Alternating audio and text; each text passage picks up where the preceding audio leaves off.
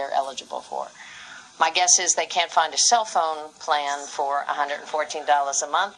AP correspondent Ricardo Alonso Zaldivar reports state data suggests less than half of the Hispanics who could benefit from the Affordable Care Act have registered, though numbers from federal officials are lagging. Since not everybody has reported their race or ethnicity, they're not releasing those numbers because they're incomplete. But the state of California has, and in California, Hispanics are 46% of the people who would be eligible for coverage with a subsidy but they're only 22% of those who signed up.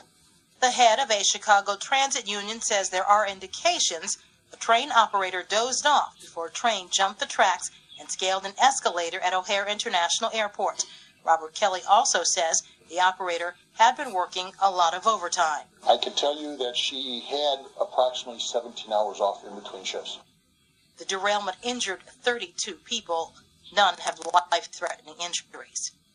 Nokia says the sale of its mobile phone unit to Microsoft will be delayed until next month because it's still waiting approval from regulatory regulatory authorities in Asia. Last week, Nokia had said it was contesting a legal case in India where local authorities wanted to pay sales tax on the export of devices made at a plant.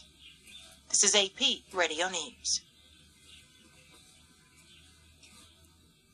Singer Oderus Urungus of the heavy metal band GWAR has been found dead at his home in Virginia. Full-time employees throughout the state of Georgia. Officials say the company is hiring workers for more than 200 positions at call centers in Alpharetta and Milton in North Fulton County. I'm Carlotta Bradley, AP Radio News. And I'm Catherine Cowdery at Bloomberg World Headquarters in New York. This newscast is brought to you by Sector Spider ETFs. It's time to consider a stock alternative. Visit sectorspdrs.com or call 1 866 Sector ETF. Asian stocks are declining, narrowing yesterday's biggest rally in a month for the regional benchmark index. U.S. equities fell for a second day as the report showed slowing growth in manufacturing in the U.S. Other reports indicated China's manufacturing industry weakened in March, and growth at euro area factories and service providers held close to the fastest pace since 2011. The bull market in U.S. equities entered its sixth year this month, with the S&P 500 up as much as 178% from its 2009 low. Brad McMillan, Chief Investment Officer at Commonwealth Financial, says his firm is cautious about the stock market in the short term. I would keep cash in the sidelines. I would phase it in over time. Certainly, a dollar cost averaging is your strategy right now. I don't think there's any reason to stop that. But for any large chunks of money, I would want to phase it in over time. The Nikkei is down 122 points, seven eighths of a percent at 14,352. The Kospi is down seven, a third of a percent at 1938. Earlier today, the Dow Industrial Average fell 26 points, one eighth of a percent. It closed at 16,276. Dow futures are up eight. The S&P 500 declined nine points, half a percent, closing at 1857, and the Nasdaq lost 50 points, 1.2 percent, and closed at 4226. J. Crew Group reported a 42% drop in its fourth quarter profit amid a broader decline in shopping mall traffic. TPG Group and Leonard Green Partners own the retail chain. J. Crew is working to bounce back from an industry slump that hurt holiday sales and triggered a wave of discounting among rival retailers. For more on these stories 24 hours a day, visit Bloomberg.com. I'm Catherine Cowdery, Bloomberg Radio. This is an encore presentation of the Hays Advantage on Bloomberg Radio. Our first guest says rising rates, at least below around 5%, typically result in a rising stock market. Though there is reason to slow down on putting new money in the market. On the Ring Central phone line is Brad McMillan, Chief Investment Officer at Commonwealth Financial Network. So it would seem that there would be a little bit of a contradiction in what you say. So you say you're looking for the stock market to rise, but slow down maybe on putting new money in. Well, I think there are two things going on here. In general, rising rates do indeed imply that the market will go up over time. But at the same time, over the past year or so, we've seen so much good news incorporated into the market that I would argue we're ahead of ourselves to the market, and that may have already happened. Ahead of ourselves, how? Valuations, enthusiasm, money gone in? I think all three of those. if you look at where we are right now, we we came up very fast. The typical gain in that kind of environment is about 11%, and we came up 30% last year, 30% plus. Arguably, that's three years of gains in one year. So you have to look at the valuations and say, what should investors do? Here at Commonwealth, we're cautious. We say valuations are at high levels, price earnings ratios are at high levels, profit margins are at high levels. Do we want to keep betting on everything increasing? Well, maybe so, but let's see what the earnings do. Hmm. So you think that the bull market is coming to an end, or you think that we're just due for a correction and it can resume again?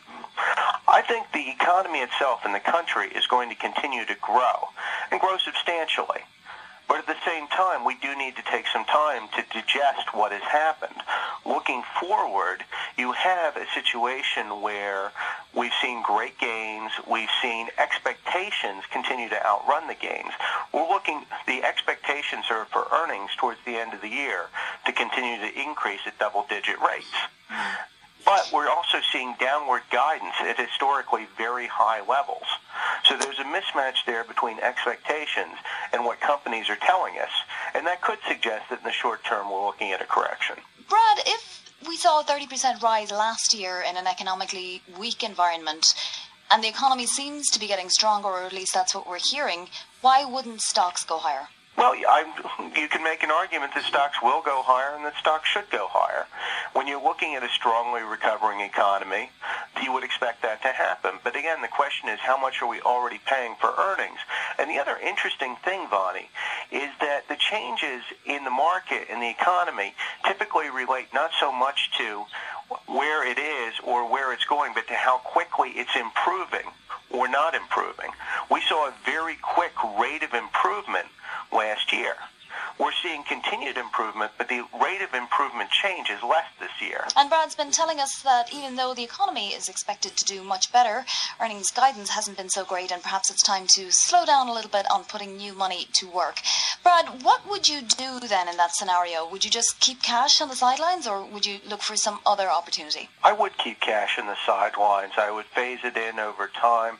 Certainly, a dollar cost averaging is your strategy right now. I don't think there's any reason to stop that. But for any large chunks of money, I would want to phase it in over time. And what catalyst are you waiting for before you sort of would give the green light again for people to get back into the market? I think we need to see whether earnings are in fact going to go where people think they are. We have an we have a valuation environment where typically what you see is you see relatively disappointing returns going forward.